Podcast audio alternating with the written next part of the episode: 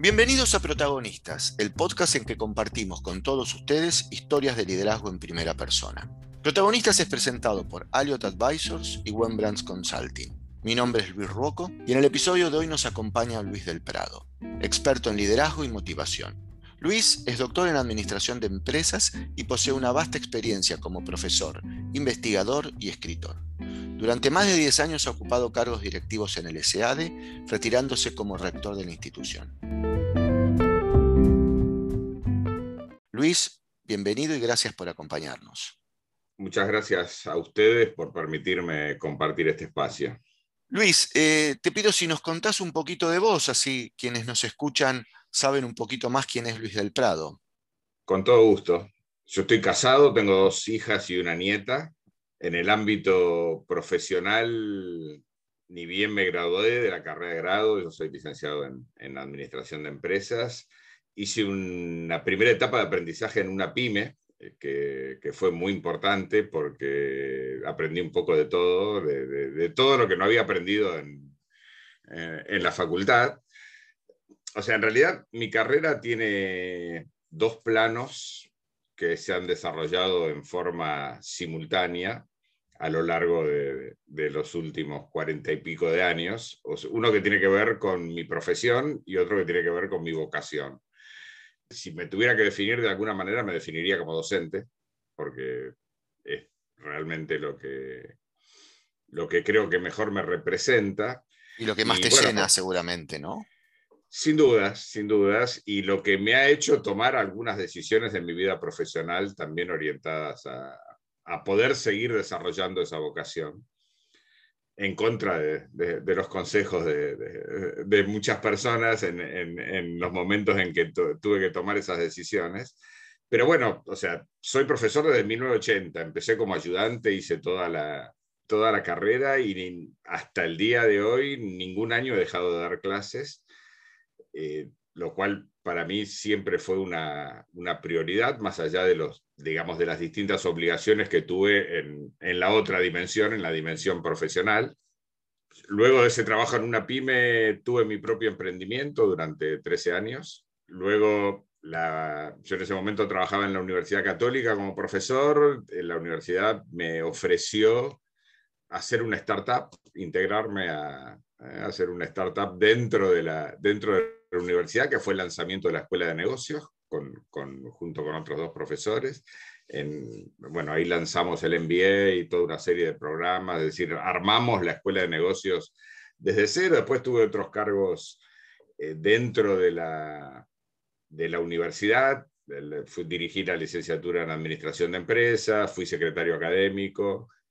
Eh, posteriormente dirigí un proyecto del, del BIT, de capacitación para empresas pymes. Bueno, y mi última etapa profesional fue volver a la gestión universitaria en, en SADE, donde fui rector hasta, hasta enero de este año.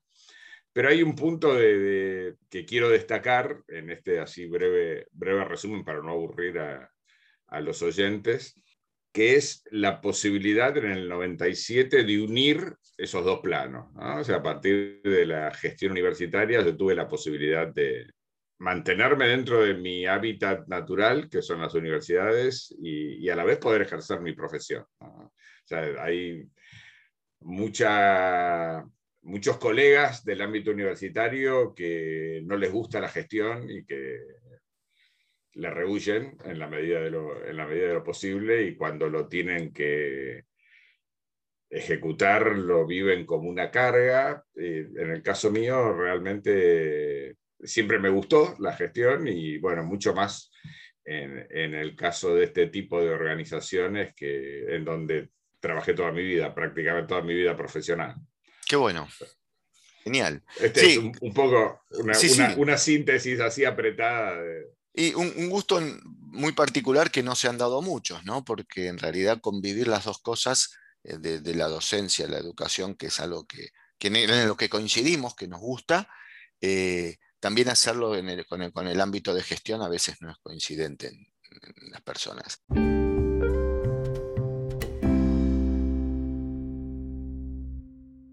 Yo te presentaba como experto en liderazgo. Yo te te conozco a vos por, por un amigo común que tenemos como un experto en liderazgo y te empecé a leer a partir de eso, ¿no? Y como nosotros estamos haciendo este podcast que no es otra cosa que hablar de la anatomía del líder, de entender un poco más eh, qué características debe tener un buen líder, nos pareció que iba a ser muy gratificante poder tenerte hablando de eso. Con lo cual te hago la, la pregunta del millón, ¿no? ¿Qué es ser líder? Qué pregunta, ¿no? O sea, hay tantas respuestas como, como autores y como, como expertos en el tema. Eh, yo creo, si lo tuviera que, tuviera que optar por alguna, tuviera que elegir alguna, eh, me gusta mucho el enfoque de Ken Robinson, que básicamente dice que el líder es aquel que tiene que crear las condiciones para que pueda florecer el talento. Me, parece una, me parece un concepto maravilloso, porque el rol fundamental del líder es ayudar a, que los demás crezcan, ¿no? más allá de, otros roles que pueda, que de hecho tiene que ejercer, pero me parece que ese es el rol, ese es el rol clave y que de alguna manera hasta te diría que define el éxito del líder en su gestión, desde, desde mi perspectiva. Digamos, el desempeño del líder lo deberías medir en el desempeño de los otros, de, su equipo, finalmente para eh. saber que ha hecho bien su rol. ¿no? Y yo creo que, ese concepto de líder como facilitador eh, es el concepto que en definitiva hace que las organizaciones puedan crecer. O sea, el líder más pensando en los demás que en sí mismo, o sea, que de alguna manera son las dos, las dos posturas filosóficas frente al poder, ¿no? O sea, el líder es alguien que tiene poder. De hecho, o sea, el poder se lo otorgan sus propios, sus propios seguidores al dejarse influenciar por él, por las circunstancias que sea. El, hecho de aceptar esa influencia le otorga poder al líder. Y ese poder se puede utilizar en provecho propio, o sea, con un concepto transaccional, para, para citar a McGregor, en donde, bueno, yo te hago, te doy algo a cambio de otra cosa, y la otra postura es la del, del líder que asume que ese poder lo habilita para ayudar a los demás, no para beneficiarse en provecho propio. Por supuesto, debería, debería derramar en, su propio provecho si las cosas Funcionan, funcionan como tendrían que funcionar. Pero yo creo profundamente en ese concepto de, liderazgo. Trajiste acá una palabra muy particular, que se la vincula siempre al líder, que es la palabra de poder. Y si hablamos de poder, eh, bueno, rápidamente uno piensa en Maquiavelo, ¿no? Y, Maquiavelo decía que el príncipe para aprender debía aprender de los grandes hombres, lo, llevaba a pensar en la historia. Y si uno te recorre un poco lo que has escrito, has hecho lo mismo. Has visto a las grandes personas o alguna de esas personas de la historia para entender cómo ha sido su, desarrollo, su éxito, su fracaso como, como líder. Y, y, creo que has marcado fuertemente varios estilos de liderazgo otro concepto que aparece, el del estilo de liderazgo, nos has definido qué es ser líder. La gran pregunta del millón es cuál es el líder exitoso y qué significa ser exitoso y cómo se consigue eso, ¿no? Y yo te traigo esta idea que, veo en, tu, en tu escritura también que tiene que ver con mirar a los grandes hombres. Eh, me encantaría que nos puedas compartir este recorrido que has hecho por la historia y por la literatura para definir estos estilos de liderazgo y para aprender de estos líderes, en muchos casos narrados por Shakespeare.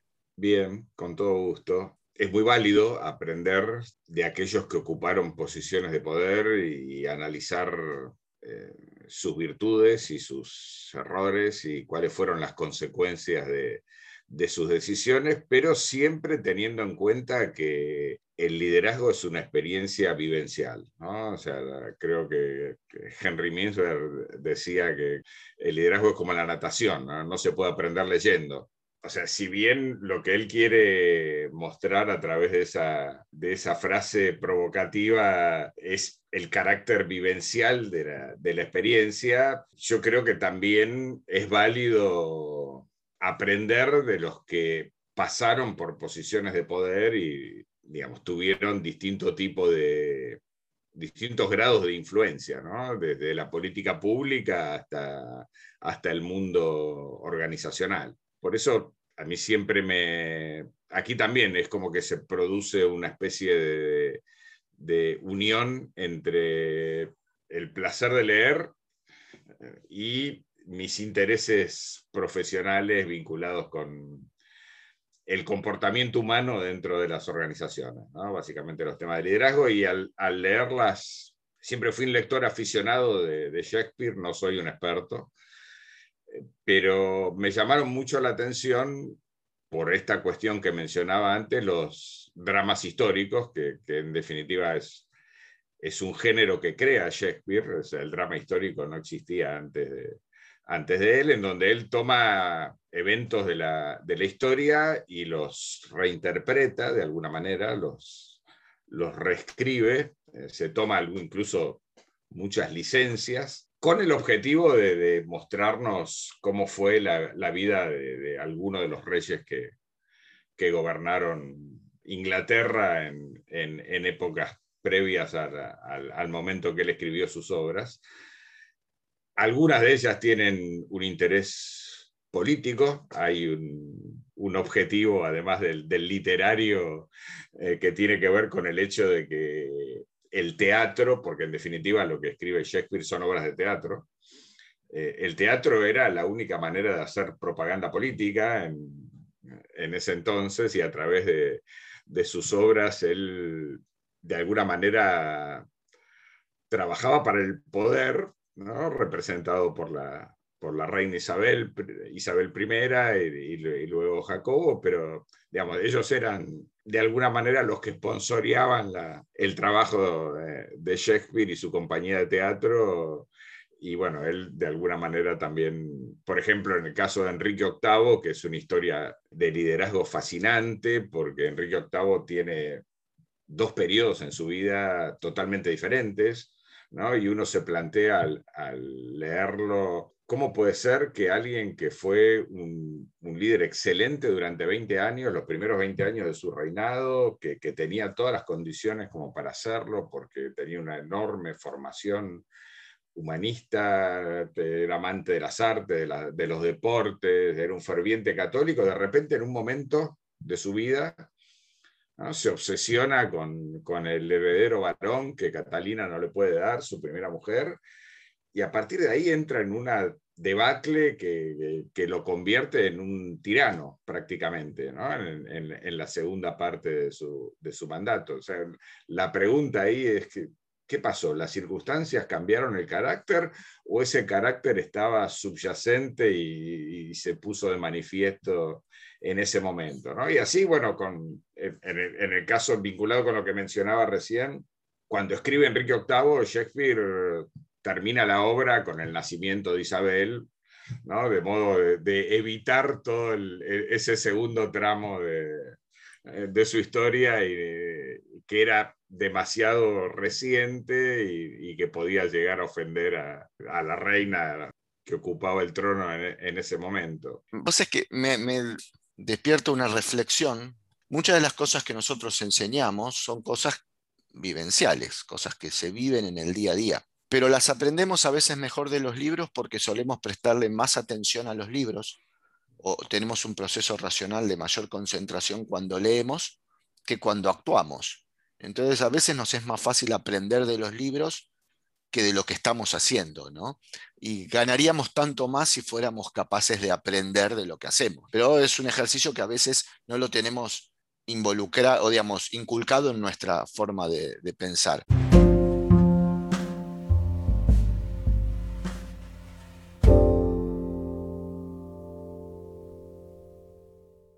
Qué interesante, ¿no? Vos hablaste al principio en tu formación que arrancaste en una pyme. Estás hablando de esto y me hace pensar mucho también, ¿no? Los líderes de empresas familiares que a veces necesitan ver un poco afuera. Mucho líder exitoso de empresa familiar se ha formado fuera de la empresa familiar para poder traerle una impronta distinta, ¿no? Después cuando se suma a la conducción de la empresa familiar. Me, me vino este, este ejemplo que planteabas. Me pareció muy interesante tu lectura de Isabel. como reina, como reina exitosa, ¿no? las Isabeles. Ambas. ¿Qué características tienen de particular? en, una época donde estamos siendo eh, espectadores de un cambio en el rol de la mujer en el mundo de las organizaciones, bienvenido sea con un aporte distinto y una forma de pensar distinto. ¿no? ¿Cómo, ha ocurrido esto en el mundo de Shakespeare? Bueno, sin duda, eh, ambas reinas fueron pioneras. No era un mundo en donde la mujer pudiera acceder al poder con, incluso al día de hoy, estamos en, esa lucha por, la, igualdad de posibilidades. Eh, imagínate hace 500 años atrás, era prácticamente impensable, por eso la obsesión de todos los, de todos los reyes por, por tener herederos varones que aseguren la continuidad de la dinastía. Eh, bueno, pero en el caso de Enrique VIII, eh, el heredero varón que finalmente tuvo con, con Jane Seymour murió, reinó muy poco, murió muy joven y después fueron reinas sus dos hijas, María, María Tudor, que, que también tuvo un reinado muy breve porque se enfermó y falleció, e Isabel, que era la hija bastarda, la hija de Ana Bolena, que, estuvo a punto de ser ejecutada por su propia hermana cuando, cuando fue reina y sin embargo fue una de las reinas más exitosas de la historia de Inglaterra. Y, yo creo que la, la, explicación en ambos casos, en el caso de Isabel la Católica también es otro ejemplo, de, tuvo que, que luchar mucho para obtener para obtener la corona por, por toda una serie de, de, disputas políticas que había en ese momento y después fue realmente la que volvió a unificar España y logró expulsar a, a los moros y fundó la base del Estado español, ¿no? de alguna manera. Y yo creo que en ambas hay paralelismos, ¿no? más allá del nombre, que tienen que ver con que ambas se destacaron en varias dimensiones distintas del liderazgo. Ambas aprendieron cuestiones técnicas, por llamarlas de alguna manera, vinculadas con el gobierno. Eh, ambas tuvieron que aprender, eh, tuvieron muy buenos consejeros, supieron escuchar a, personas que entendían ese tipo de, cuestiones y que las acompañaron y que fueron leales. Pero eso implicó, más allá de, obviamente, la, buena educación que, tenían ambas para esa época eh, como miembros de la nobleza, tuvieron que aprender asuntos del gobierno, y ambas lo, hicieron de, manera brillante. También tuvieron, a pesar de que en esa época los reyes estaban bastante alejados del pueblo, tuvieron una dimensión social en, su liderazgo. A, Isabel de Inglaterra le, gustaba salir a caminar, a contactarse con, la gente, una práctica que era bastante, bastante inusual, y recorrer las ciudades, recorrer el territorio. También se manejaron muy bien en el terreno político, en una tercera dimensión del, liderazgo, ambas. Eh, Isabel para consolidar su, su posición, bueno, Isabel la Católica para de alguna manera co-gobernar con, con, su marido y poder unir las coronas de, de Castilla y de Aragón. Y finalmente, ambas fueron brillantes en la dimensión simbólica del liderazgo, en el uso de, de, los símbolos como para fortalecer el, el poder. Conocido el, hecho que, Isabel de Inglaterra decide no casarse para no cederle poder a, un eventual marido y, dice, bueno, yo me he casado con Inglaterra, ¿no? como anteponiendo su deber a su vida personal y en un momento de su vida decide cambiar drásticamente su imagen pública. Entonces se maquilla de blanco y, aparece de una manera impactante. O sea, el pueblo, el pueblo inglés era muy, un pueblo muy devoto con el cisma que produce el padre de Isabel, Enrique VIII, eh, se pierde parte de esa, parte de esa devoción, principalmente la devoción por la, por la Virgen María, que era una figura realmente muy, eh, muy venerada, y con esa, con esa apariencia Isabel de alguna manera intenta eh, reemplazar ese, ese ícono religioso que, el pueblo estaba extrañando, ¿no?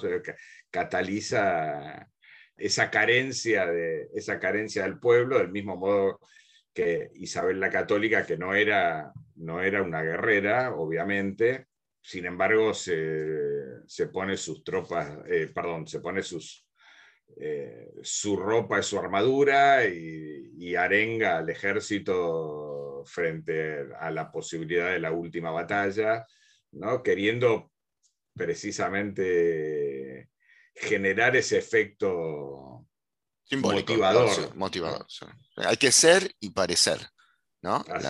ambas cosas. Ahora, en este prestar atención, que a mí me gusta decir, yo he rescatado algunas ideas fuerza de lo que vos has escrito. Eh, basaste en varios personajes, mencionaste ahora a Enrique VIII. Me gustaría ver si nos podés hacer esta anatomía del líder sacando buenas y malas y resultados de esas buenas y malas virtudes, características, formas de ser de los líderes que has estudiado. Sí, en realidad yo empiezo el, recorrido con Ricardo II. Ricardo II es el, típico ejemplo del, líder narcisista, ¿eh? que, está enamorado de sí mismo y que confunde su rol con la posición que ocupa. Ricardo es una, una muestra de lo peligroso que es rodearse de colaboradores obsecuentes. Colaboradores que permanentemente le estaban diciendo lo maravilloso que era y lo, de la misma manera lo alejaban de la, lo alejaban de la realidad. Y de repente cuando pierde la, la posición se da cuenta que no, que no tiene nada vos citaste antes a, Maquiavelo, bueno, entre Ricardo II y Enrique IV se ve de manera, bueno, Shakespeare la describe de manera brillante la transición entre el concepto medieval del poder asociado al derecho divino de los reyes a una concepción mucho más renacentista, maquiavélica, en donde el poder lo detenta el que tiene los capitales fácticos. Esa transición es sumamente, sumamente interesante, porque incluso en el caso de, Enrique IV, que es el quien usurpa el poder y, vive toda su, todo su reinado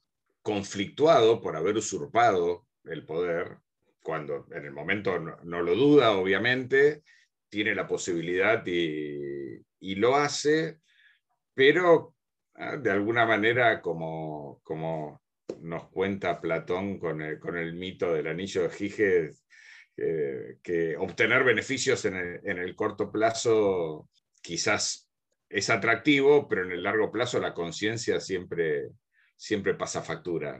Eh, y en el caso de Enrique siempre estuvo pendiente de que le hicieran lo mismo que él le hizo a, que él le hizo a Ricardo. También en el caso de Enrique IV se ve eh, el choque generacional.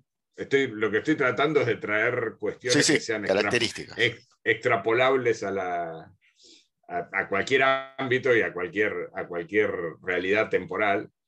El choque generacional entre Enrique IV y Enrique V es muy atractivo porque Enrique V en su juventud se dedicó a educarse, entre comillas, fuera de la corte y a fomentar amistades con la gente del pueblo y, vivía en las tabernas, cosa que obviamente irritaba muchísimo a, su padre, pero a través de, de esa formación él obtuvo el conocimiento del lenguaje que hablaba la gente común y de, cuáles eran sus expectativas y cuáles eran sus costumbres, aprendizaje que nunca hubiera obtenido aislado en la corte, ¿no? y que después le sirvió muchísimo cuando, cuando tuvo que liderar, o sea, más allá después de sus, de su doble cara, como lo muestra, a pesar de que Enrique V es el típico héroe, ¿no? el líder heroico de, Shakespeare, también Shakespeare no, eh, no se priva de mostrar su, su doble cara. Su, su doble cara, ¿no? o sea, mostrarlo como en realidad, como el ser humano que era.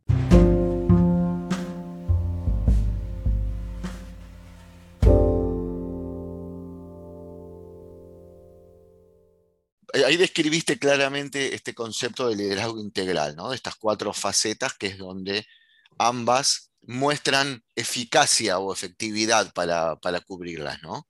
Eh, y yo me quiero quedar con esa palabra integral y me voy a ir a integridad. Mm, vos también hablas mucho de que un líder debe ser una persona de valores, que antes de ser líder tiene que ser personas para que impregne con esos valores a la organización. Esta visión del líder como ejemplo, que también lo pones en Isabel y Elizabeth, ¿no? las, dos, las dos Isabeles de las que hablaba. Digo lo de Elizabeth porque muchos de nosotros la conocemos más como Elizabeth que como Isabel.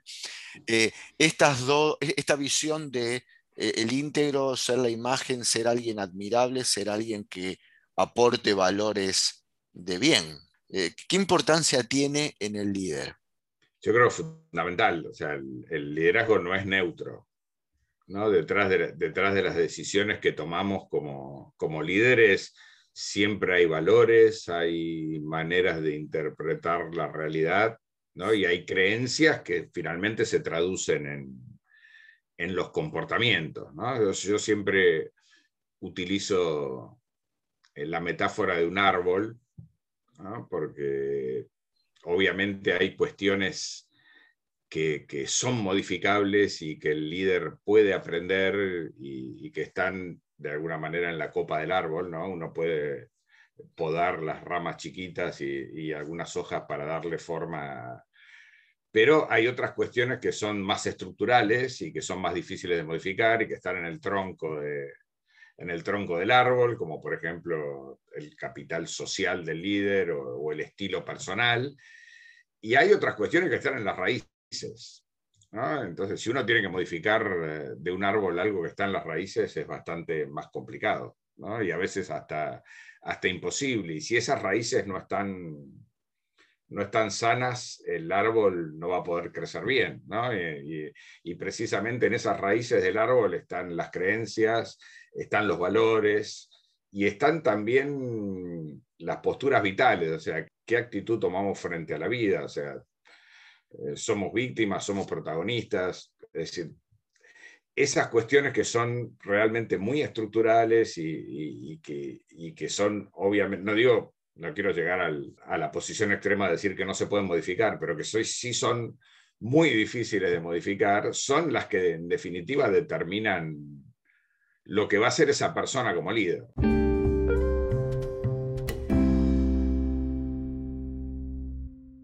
Estamos en un tiempo muy particular. ¿no? Volvemos, salteamos toda la historia y nos venimos al presente. Hablamos del el cambio del rol de la mujer que está marcando fuertemente a las organizaciones hoy en día, eh, temas de inclusión y de participación. Estamos en un entorno convulsionado, un entorno con, con mucha incertidumbre producido por una pandemia, pero producido por una enorme transformación y aceleración de negocios en los cuales estamos todos inmersos, y seguramente es el momento en el que van a aparecer nuevos líderes y nuevos estilos de liderazgo. Desde tu visión de la retrospectiva de la historia y de, haber vivido eh, startups y haber vivido emprendimientos en forma personal, ¿cómo te imaginas a este líder que va a conducir estas nuevas empresas en esta nueva realidad, como nos gusta decir todos ahora? a mí me, preocupa bastante el tema, porque en primer lugar, bueno, obviamente no, hace falta ni siquiera decirlo, ¿no? Estamos frente a un cisne negro que, que, nos ha cambiado la vida a todos y, y, que frente a eso, tanto las organizaciones como cada uno de nosotros ha tenido que hacer un enorme esfuerzo de, adaptación. Pero mi preocupación va por el lado del tejido social de las organizaciones. Yo creo que esta modalidad de gestión obligada, ¿no? Por supuesto, está destruyendo el tejido social de las organizaciones. Y ese es un riesgo que muchas veces no se llega a, percibir. Mucha gente asume que una reunión por Zoom equivale a una reunión presencial, cuando en realidad no es así.